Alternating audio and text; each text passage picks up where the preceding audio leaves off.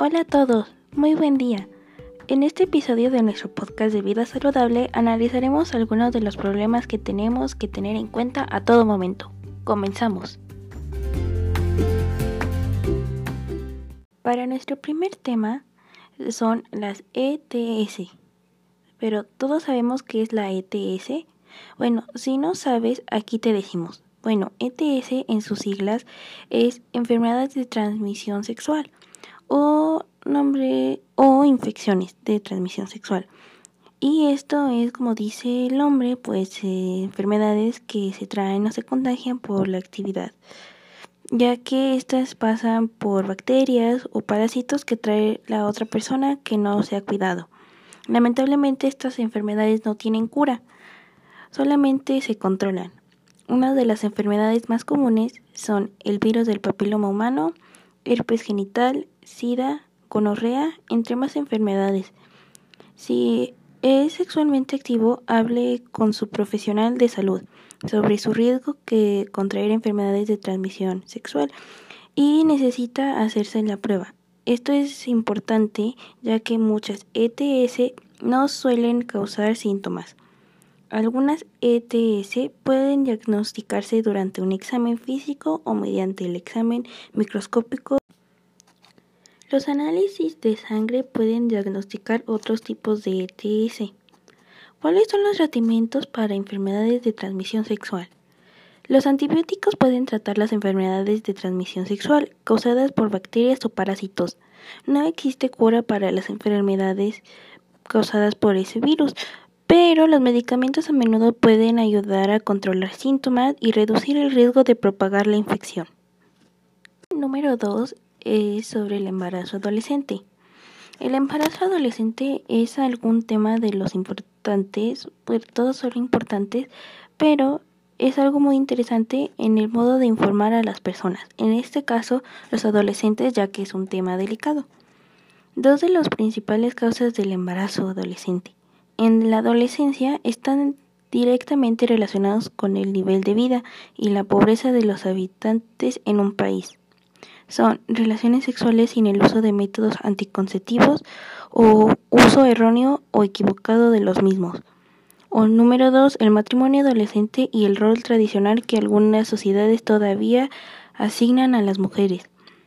Estas dos realizadas explican por qué, si bien ha sido reducido en los últimos 20 años embarazo de madres adolescentes, todavía mantiene una Lamentablemente todavía hay números altos, ya que 200 madres eh, adolescentes por cada 100 mujeres pues tienen, tienen un embarazo.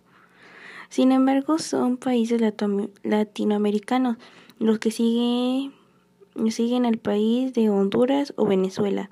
Mantienen altas cifras que superan el 10% de mujeres embarazadas en la adolescencia.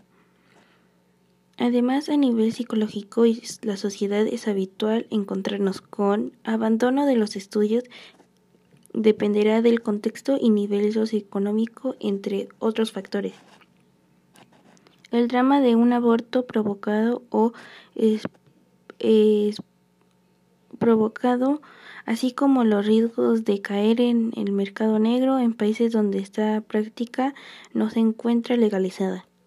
En país desarrollo, el nuevo núcleo familiar resultará a menudo inestable, mientras que en países en vías en desarrollo representa un mayor número de hijos. Algunos problemas psicológicos es el miedo a ser rechazada, ansiedad, estrés, problemas familiares, rechazo o aparición de trastornos emocionales graves. nuestro tema número 3 hablamos sobre las vacunas. Pero, ¿qué es una vacuna? Las vacunas son productos antiinflamatorios que pueden contener sustancias químicas contaminadas o mortales o en algunos componentes y están diseñadas para prevenir o la propagación de la inmunidad y prevenir enfermedades que pueden provocar gérmenes en una persona. Lo que quieren darle a respuesta o una persona viva que parece que una infección natural, pero no, hay peligro para él. Todo se basa en el sistema inmunológico que las personas le dan o a todo lo que crean que es suyo. Y el fenómeno de recordar la inmunología.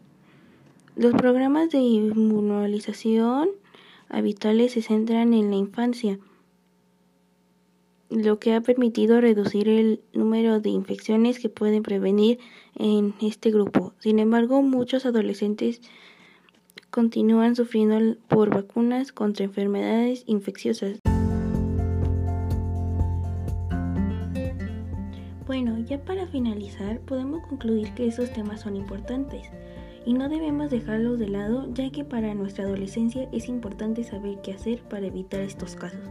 Por favor todos cuídense y si quieren saber más sobre estos temas pueden investigarlo. Esto solo es un resumen pequeño. Nos mantendremos informados. Muchas gracias por escucharnos. Hasta la próxima.